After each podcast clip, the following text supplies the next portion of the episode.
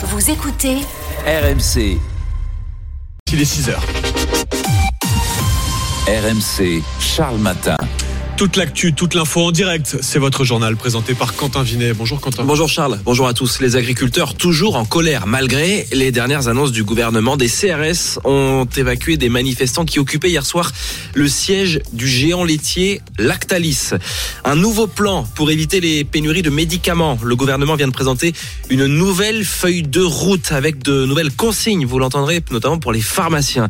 Et puis trois interpellations après la fusillade qui a fait un mort à Nîmes, c'était avant avant-hier, trois hommes interpellés le même soir à Marseille. Et puis 16 millions d'euros, c'est le prix du kit pédagogique autour des Jeux Olympiques qui est distribué en ce moment dans les écoles primaires. Un gaspillage d'argent public dénonce les instituteurs, les professeurs des écoles. Leur représentante est avec nous dans ce studio juste après le journal. C'est l'info de la soirée. Des CRS sont intervenus pour déloger des agriculteurs en Mayenne. Oui, ils étaient environ 200 euh, et occupaient le siège de Lactalis à Laval. Certains voulaient même y passer la nuit pour dénoncer les pratiques hein, du géant laitier et demander de meilleures rémunérations. Les forces de l'ordre sont intervenues donc pour euh, déloger les agriculteurs qui ont quitté les lieux dans le calme en chantant même. Mais euh, Laurence Marandola de la Confédération paysanne était remontée. On n'a pas obtenu ce qu'on voulait. On avait dit qu'on restait. Euh, Lactalis a demandé au gouvernement une évacuation, c'est ce qui s'est passé. Ça s'est fait sans violence, comme vous l'avez vu, c'est de la résistance passive. Il a vraiment fallu que une entreprise privée Lactalis appelle les forces pour nous déloger. C'est ça qui s'est passé. On était là pour exiger euh, des prix pour le lait, pas pour euh, générer de la violence. En revanche, ce qui se passe ici, on a eu beaucoup de mépris, beaucoup de mensonges et beaucoup de violence envers les paysans. Alors plutôt, plutôt dans la journée de la Terre avait été euh, déversée devant la préfecture euh, à Rennes, l'autoroute A62 toujours bloquée entre Agen et Montauban. Réaction donc aux annonces de Gabriel Attal, le Premier ministre a promis hier d'inscrire la souveraineté alimentaire dans la future loi euh, agriculture et les simplifications sur les haies ou sur les visas saisonniers des étrangers, des saisonniers étrangers à deux jours maintenant donc du salon de l'agriculture. Le gouvernement qui a fait des annonces aussi concernant les pénuries de médicaments, phénomène qui s'accentue en hausse de 30% sur un an d'après l'agence du médicament. Chacun le voit en allant à la pharmacie. Une nouvelle feuille de route vient d'être présentée pour y faire face et pour anticiper ces pénuries.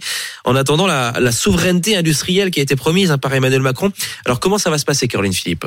Mieux signaler les tensions et renforcer la transparence pour améliorer la disponibilité des médicaments. Par exemple, les pharmaciens devront passer commande auprès des grossistes répartiteurs et non des industriels pour éviter que certains fassent des réserves. Philippe Besset préside la Fédération des syndicats pharmaceutiques de France. Là, actuellement, sur l'augmentant, la moxicilline acéclavulanique est un antibiotique. Le gouvernement considère que le produit est en tension, mais il y a 56% des officines françaises qui n'en ont pas du tout. Donc ça veut dire que le produit, il est stocké dans 40% des officines. Ces mesures censées endiguer les pénuries n'assurent pas notre souveraineté industrielle du médicament, déplore Jérôme Martin de l'Observatoire de la transparence dans les politiques du médicament. Depuis 2017, euh, les pénuries médicaments ont pratiquement décuplé.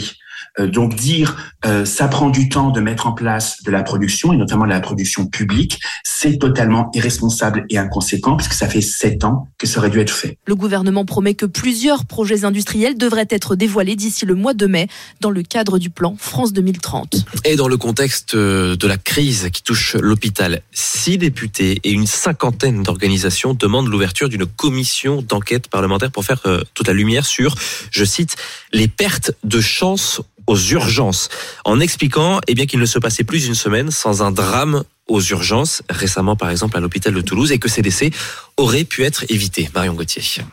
Les morts dites inattendues, les patients dont le diagnostic s'est aggravé avec l'attente dans les couloirs des hôpitaux. Il faut quantifier le phénomène et y apporter des réponses, insiste Sébastien Peytavi.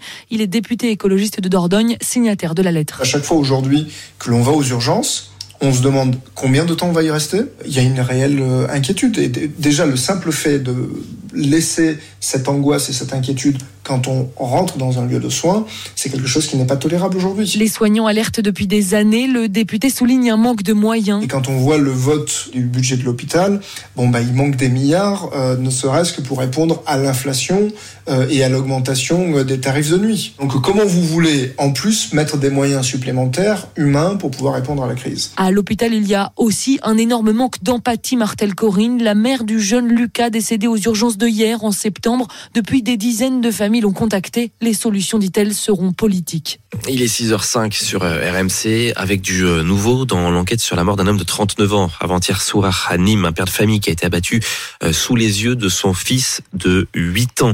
Deuxième fusillade en 15 jours dans le quartier nîmois du chemin bas d'Avignon. Le procureur sur place parle désormais de narcomicide. On apprend que le soir de cette fusillade, eh bien, trois hommes ont été arrêtés à Marseille, à hein, Solène.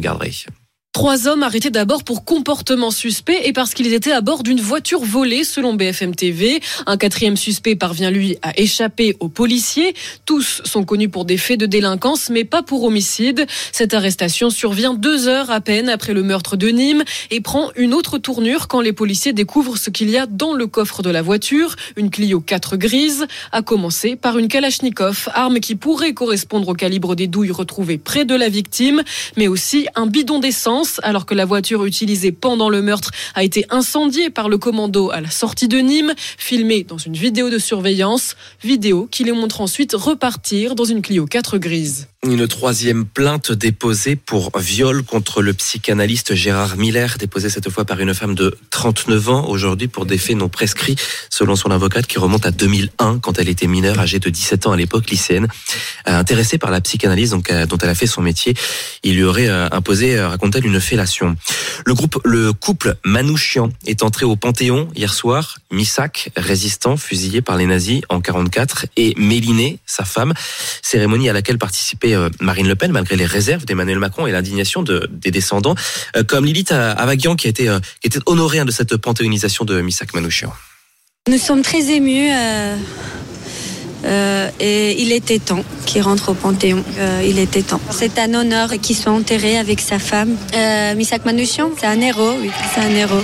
Héros arménien, héros étranger. Et puis le football ce matin, avec cette question, les clubs français vont-ils y arriver Ce soir, en Ligue Europa, quatre clubs jouent le barrage retour de cette compétition. Ça commencera à 18h45 avec Toulouse contre le Benfica. Les Toulousains ont perdu 2-1 à l'aller, ce sera pas facile. Lens à Fribourg, il y a eu 0-0 la semaine dernière. Rennes contre le Milan AC, euh, ce sera en clair d'ailleurs sur RMC Découverte. Les Rennais ont perdu 3-0 euh, la semaine dernière.